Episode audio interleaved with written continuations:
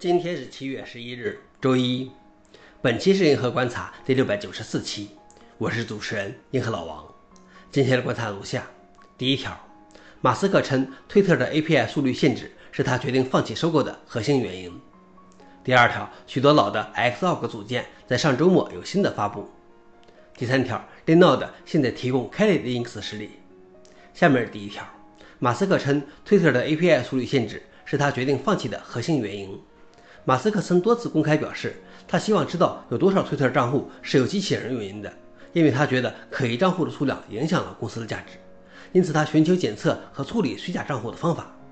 当推特最终提供了马斯克明确要求的八个开发者 API 的访问权时，这些 API 的速率限制低于推特向其最大企业客户提供的速率限制。马斯克称，这使得他们无法在任何合理时间内完成数据分析。消息来源：Register。老王点评：看看对 API 访问提供速率限制有多严重。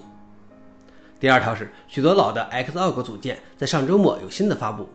上周末，Oracle 的长期 Xorg 贡献者 Alan Coppersmith 对各种旧的、很少维护的 Xorg 项目发布了许多新的更新。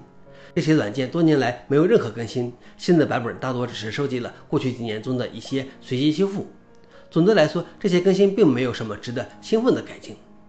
消息来源 f o r e n i x 老王点评：这是觉得 Xog 快被放弃了，才最后抢救一次。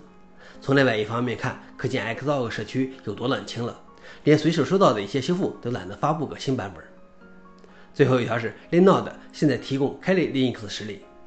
Kali Linux 是一个为渗透测试或黑客而设计的 Linux 发行版。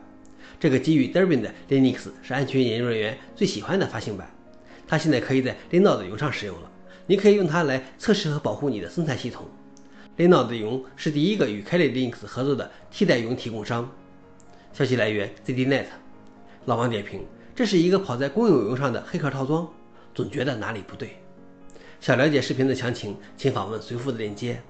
好了，以上就是今天的硬核观察，谢谢大家，我们明天见。